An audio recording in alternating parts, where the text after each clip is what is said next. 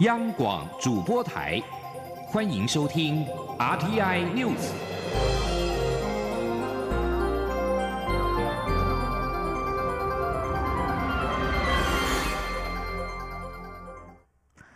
各位好，我是张旭华，欢迎收听这节央广主播台提供给您的 RTI News。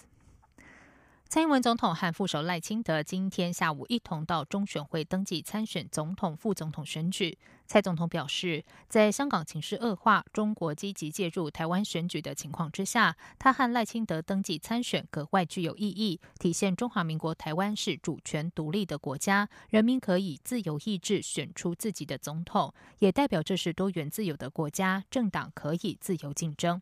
对于国民党总统参选人韩国瑜批评蔡总统副手赖清德的国家定位是借壳上市，蔡总统表示，中华民国台湾有自己的主权、国防、外交以及自由民主的机制，他不懂何谓借壳上市。对于中国航空母舰通过台湾海峡一事，总统则强调，中国介入台湾选举是每天正在发生的事，这是在破坏台湾民主。中国身为大国，应该维持区域和平稳定。记者刘品希报道。针对国民党总统参选人韩国瑜质疑蔡英文总统副手赖清德的台独立场，赖清德十八号晚间在脸书发文，强调台湾已经是一个主权独立的国家，名字叫中华民国，与中国互不隶属，执政后不必另外宣布台湾独立。韩国瑜十九号受访时批评赖清德的说法是借壳上市，呼吁蔡总统与赖清德说清楚国家定位。蔡总统与赖清德十九号下午携手赴中选会登记参选。蔡总统受访时被问到此事，他表示，他所说的中华民国台湾就是两千三百万人在台湾共同的生活，我们有主权、政府、国防、外交以及自由民主的机制，这就是中华民国台湾。他不懂韩国瑜所指的借壳上市是什么意思。对于中国航空母舰十七号通过台湾海峡赴南海相关海域展开科研试验和例行训练，蔡总统说：“中国介入台湾选举是每天都在发生的事，这是在破坏台湾民主。中国身为大国，必须承担维持区域和平稳定的责任。”他说：“中国介入呃我们的选举也不是一天两天的事，而且是显而易见。”呃，几乎是台湾人的共识了哈。那这个呃，中国用各种的方法介入台湾的选举哈，那这个是在破坏我们的民主哈。那也呃，作为一个一个一个一个大国哈，那嗯，在呃国际上跟区域上，他们必须要承担一个维持这个区域的和平稳定的这个责任啊。此外，台湾戴姓高中生前两天遭困香港理工大学，十九号清晨获准出校，但因为年满十八岁，没有当场获释，而是被拘捕送往香港警署。对此，总统指出，陆委会已经透过我驻港机构，全力寻求对该名学生提供最好的保护，不论是诉求香港政府或香港的司法机构，政府一定会尽全力让该名学生得到最好的权益保障。央广记者刘品熙在台北的采访报道：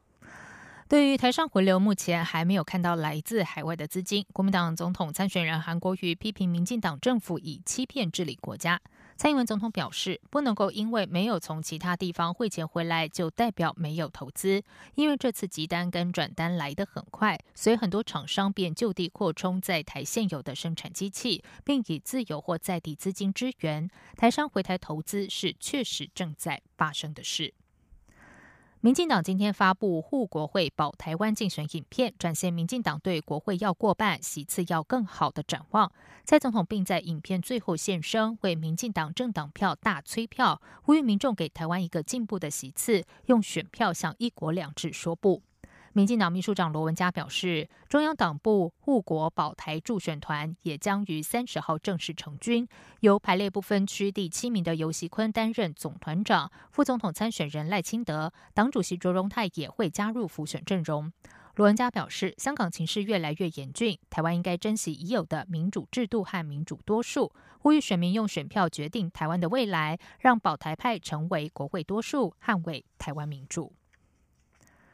国民党今天下午公布，我无法再投你给蔡英文的分手信系列影片完结篇最后的四支影片。影片以熊三飞弹误射、关塘换深奥、管案一例一休等例子，讽刺政府施政法家湾，呼吁选民明年大选终结施政乱象。记者王威婷报道。国民党十九号下午公布，我无法再投你给蔡英文的分手信完结篇四支影片，主题分别是不想跟你一起混战，你那善变的嘴脸。对暴力上瘾的你，你的那些恋人絮语，呈现民进党政府傲慢、仇庸、滥权等缺失。影片以观塘换深澳、风力发电危害生态、一例一休争议、拔管等市政争议，批评政府政策法夹弯，并列举劳工是心里最软的一块，月薪三万当做功德等发言争议，批评政府距离人民遥远。国民党副发言人黄兴华说。蔡政府呢，它护主权是一种动态式的护主权，它只对特定的地区、特定的事情护主权，其他的话呢，它一概不管。第二个呢，蔡政府上任前告诉我们要谦卑再谦卑，可是他上任之后，我们的人民呢，只能举起酒杯，不断的自己宿醉，谦卑再谦卑。同时呢，我们大家要消弭社会的贫富差距，可是蔡政府却不断的制造绿色贫富差距。不管是用筹庸也好，不管是用错误的能源政策，包括风电压花很多的钱好，蔡政府不断的在制造绿色的贫富差距。出席记者会的前国民党发言人洪孟凯表示，过去三年多来，蔡英文总统有“巨马总统”的称号，巨马隔离了对政府的不满，要表达心声的人民，蔡总统应该为此向人民道歉。他也表示，经济部说境外回流资金的金额是零，这与府院高层的说法不符，证明民进党执政只是给人民海市蜃楼的愿景。中央广播电台记者王威婷采访报道。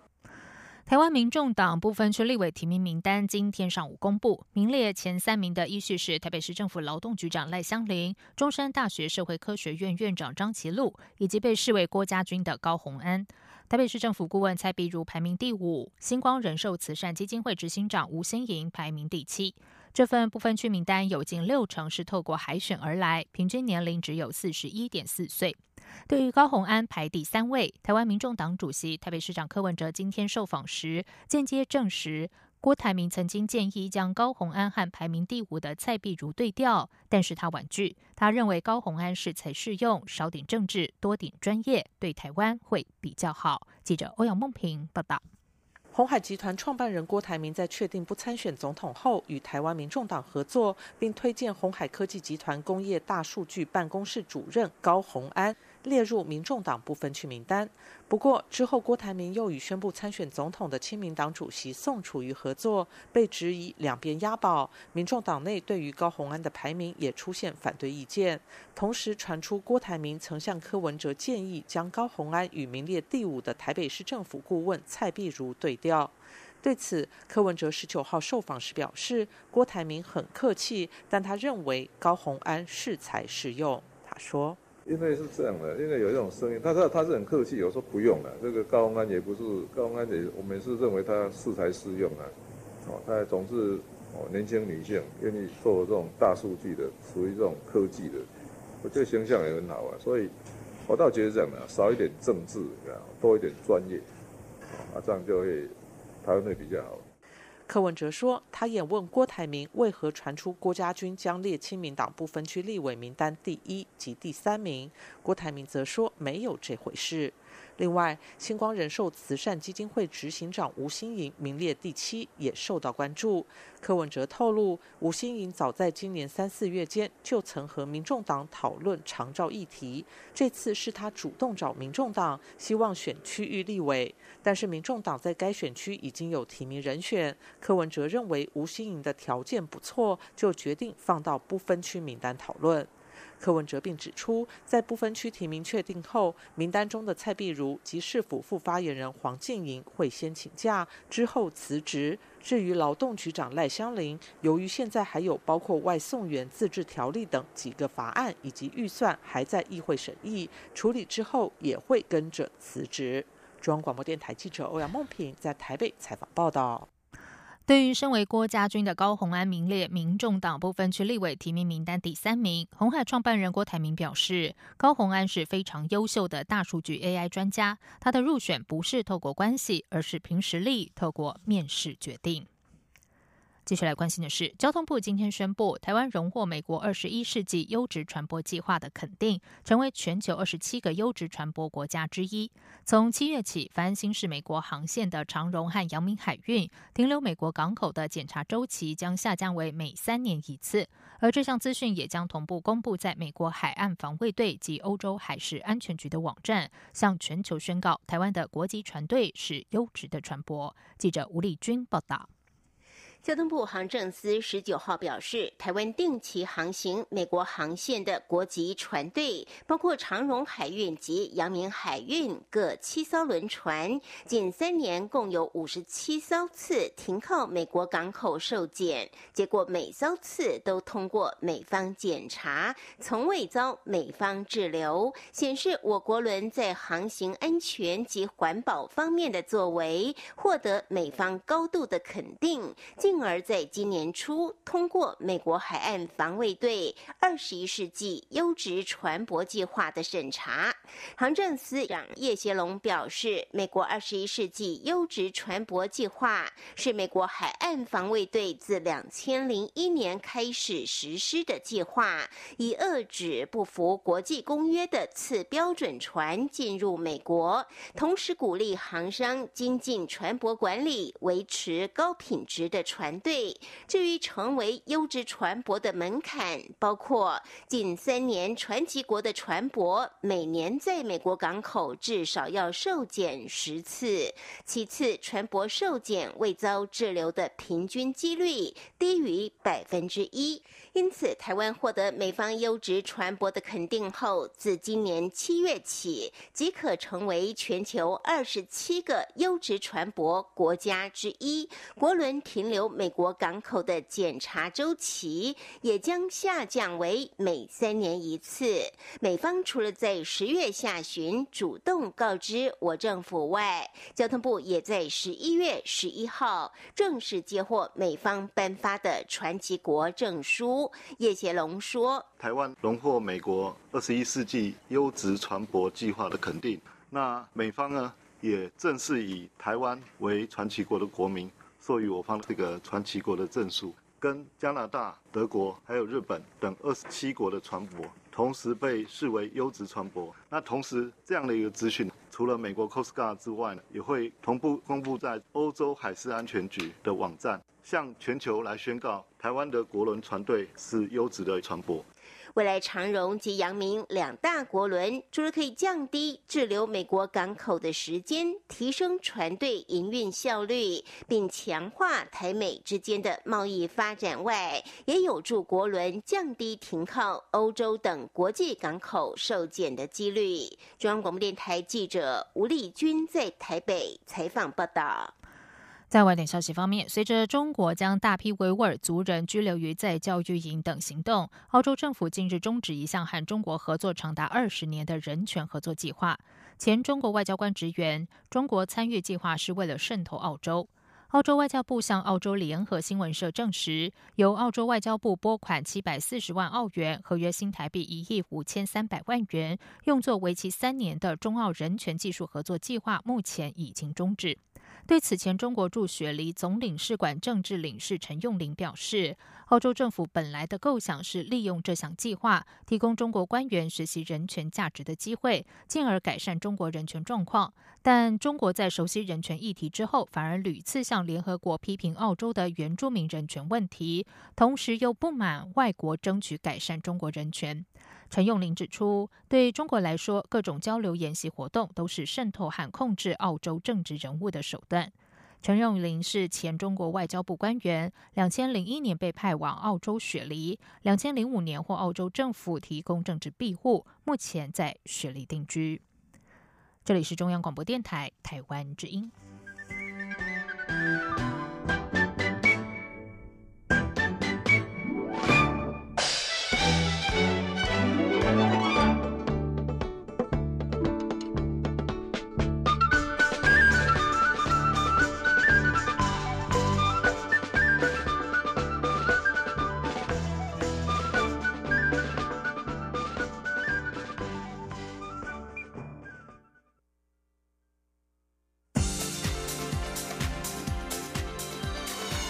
这里是中央广播电台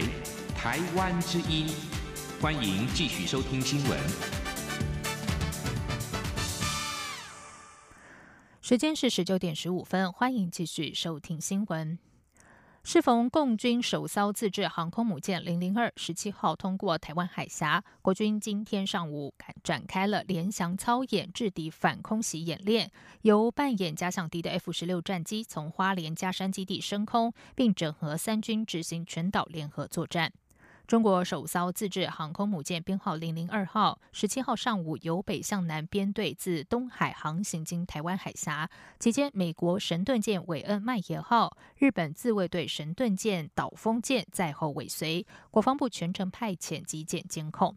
军事新闻通讯社也报道，参谋总长沈一鸣上将上午到空军作战指挥部试导联合防空作战训练，代表三军统帅蔡英文总统、国防部长严德发卫冕军官陆力战备训练，坚守工作岗位辛劳，期勉官兵保持高度警觉，严密掌握周边动态，守护国家安全。联合防空作战训练的目的，主要在结合军民防空系统以及联战指挥机制运作，检视国军重要目标防护能力，并整合三军防空武力，还有资点战力，精进联合防空作战效能。针对香港理工大学的警民对峙冲突，外交部长吴钊燮今天推文表达高度关切和忧心。吴钊燮表示，解决香港问题的根本之道，其实就是给予香港人民应有的自由，应落实真正的民主，落实普选。记者王兆坤报道。外交部发言人欧江安表示，很遗憾看到香港爆发的冲突，高度忧心香港局势动荡及港警的暴力执法，并严重关切港警是荷枪实弹对付自己的人民。外交部长吴钊燮推文对香港局势表示震惊，尤其是看到港警在理工大学大量逮捕示威人士，连紧急医疗救护人员也遭逮捕，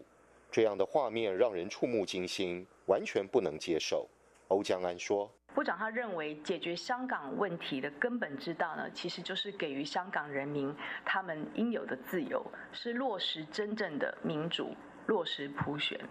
欧江安引述美国国务卿蓬佩奥对香港局势表达严重关切，呼吁各方克制，强调为香港带来平静的主要责任仍在于香港政府等立场，并重申我方坚定支持香港人民争取自由、民主、人权。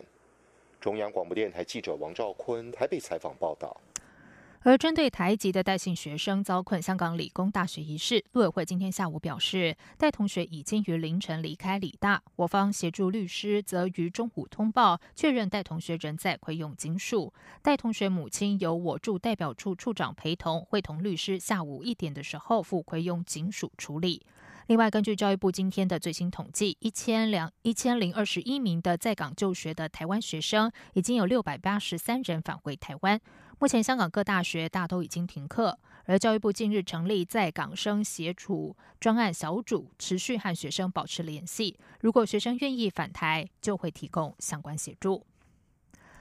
香港警方继续围困理工大学。香港行政长官林郑月娥今天表示，如果想让这场持续三天的对峙和平解决的话，占据香港理工大学的抗议人士必须要投降。这是林郑月娥首度就理大包围事件发表评论。他表示，从昨天晚上到今天早上，大约有六百人离开理工大学，其中约两百人是十八岁以下。估计目前理大内仍有约一百人，希望能够和平解决此事。但死守校园的示威人士表示绝不屈服。抗争者表示，校园外的声援都没有放弃，他们也不会放弃。有成员更觉得是自己连累到声援者被捕，而校园内开始出现物资不足以及有人身体不适的情况。但抗争者表示会继续撑下去。此外，对于中国全国人大方面批评香港法院对禁蒙面法的判决，行政长官林郑月娥今天表示尊重，但称后续还有发展，因此暂时不会评论。前香港立法会议员、职业律师何俊仁预计，中国全国人大必定会就禁蒙面法的裁决进行释法，而港府也会上诉，最后结果必定就是释法，然后香港法院必须服从，而此举将会伤害香港司法的独立性。接下来关心的是，蔡英文总统今天出席台北市美国商会年度会员大会时重申，希望美国与美国洽签双边贸易协定 （BTA）。美国商会执行长傅威廉稍后受访时也表示，会协助推动，帮助双边政府洽谈双边贸易协定，这是商会二零二零年很重要的目标。记者谢嘉欣报道。台北市美国商会十九号举行年度会员大会，并邀来蔡总统到场站台。蔡总统致辞时细数台湾今年经济的成绩单，并表示将顺应国际供应链调整及资金流向变化，结合台商及外商投资潮，还有海外资金回流潮，让台湾转型为亚洲高阶制造和研发中心、区域资金及财富管理中心以及高阶人才的培育基地。总统指出，台美有相同的经济发展战略目标。川普政府的主要目标是重返美国制造，台湾也正致力寻求在全球供应链的新定位，打造新的生产和制造模式。双方在资通讯、半导体、汽车及航太产业关系紧密，未来可延伸至尖端制造领域的策略性合作，尤其是数位经济、人工智慧、物联网及工业四点零等。总统强调，为了加强台美合作，洽签台美双边贸易协定为首要任务。总统说：“为了加强我们在这些领域的合作，我们需要做些安排，确保双方政府提供支持，让企业家安心投资。毫无疑问的，台美双边贸易协定应该是首要任务。”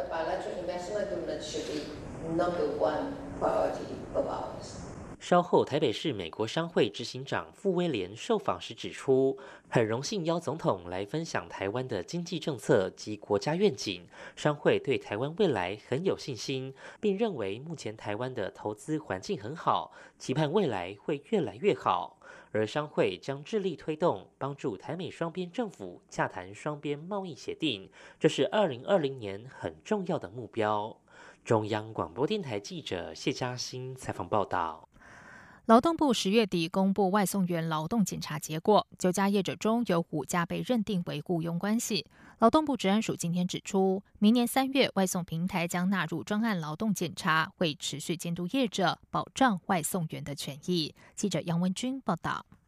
劳动部治安署十月底在抽查九家外送平台后，认定 Food Panda、Uber Eats、Lalamove、Qtaway。Quick Pick 等五家外送平台与外送员是雇佣关系，依法应该为外送员投劳健保及提拨劳退等。劳动部治安署署长周子廉十九号受访时指出，之前的财阀目前仅收到一家业者有针对三十人以上要设工作规则这项提出异议，治安署会去了解，其余陆续都送到劳保局及地方政府，将依法开罚。为持续追踪外送员劳动环境改善状况。明年三月，外送平台也将纳入专案劳动检查，保障外送员权益。周子莲说：“比如说，我原来已经变成是认定的是是承揽，我还是看看他有没有做变化。平台业者为主，但也不排除在一两个月会生出新的平台啊。我们是用行业别这种概念去去框这个专检查，所以除了做复查之外，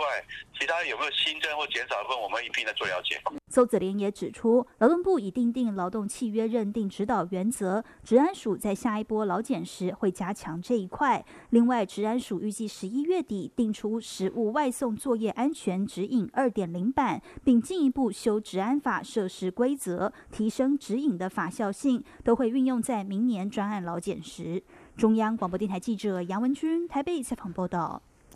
农委会苗栗农业改良场是台湾桑树栽培研究的大本营。有鉴于近几年市面上强调健康舒压的桑叶茶当道，但是却具有青草味。苗改厂结合了茶改厂的特色茶制成技术，推出三种风味的桑叶茶，不仅去除青草味，也将具有安定神经的嘎巴量提高了三倍，成为全球首创结合茶叶制成的嘎巴桑叶茶，大幅扩大外销利基。记者陈林信宏报道。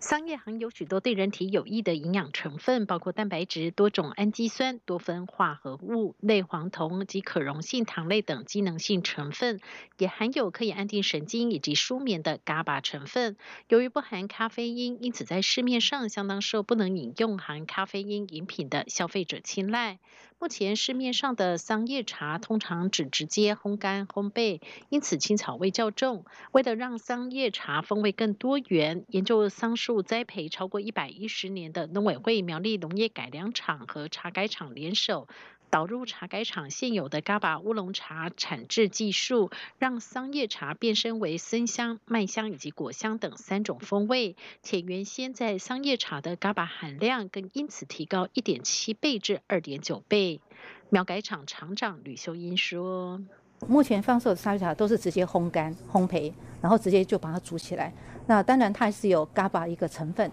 可是呢，它有青草味，那它的口味也比较单一。那我们透过这种。”嘎巴的，呃，嘎巴的商呃茶叶的制成，可以把原来商业里面的嘎巴提高到三倍以上，而且可以发展跟茶叶一样有不同的风味的一个茶，那口感也特别的好。这款全球首创的结合茶叶制成的嘎巴桑叶茶，目前正等待寄转。苗改厂也表示，目前市面上的桑叶茶来源多取自山区或是废弃桑园的桑叶制成，并没有特别选育高机能性品种或是精油专业栽培，品质较难掌握。如果寄转成功后，也能大幅提高农民的种植意愿和改良。估计市售价格可比目前一般价格高出至少两倍，且大。大幅扩大外销利基。中央广播电台记者陈林信宏报道。接下来进行今天的前进新南向。前进新南向。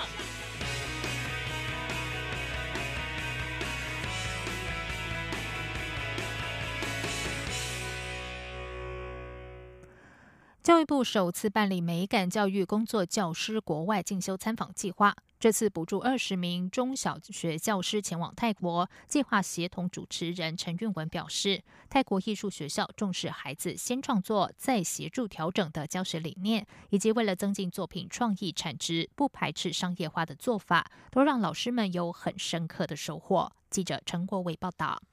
教育部委托台湾师范大学美术学系遴选二十名教师到泰国进行国际美感教育交流活动，为期七天的行程，前往威尔斯国际学校、泰国艺术大学附设实验小学、泰国明星学校、施纳卡林威洛大学附设实验中学，以及多个历史文化景点和当代艺术馆舍。计划协同主持人陈韵文表示，威尔斯国际学校的创办人张耀浪是台湾人，他向老师们说明。这所学校从国小招收到高中，并以产业的方式经营，每年为学校老师加薪，也会涨学费。家长看到学校的经营成效，也能认同，令台湾的老师们感到惊讶。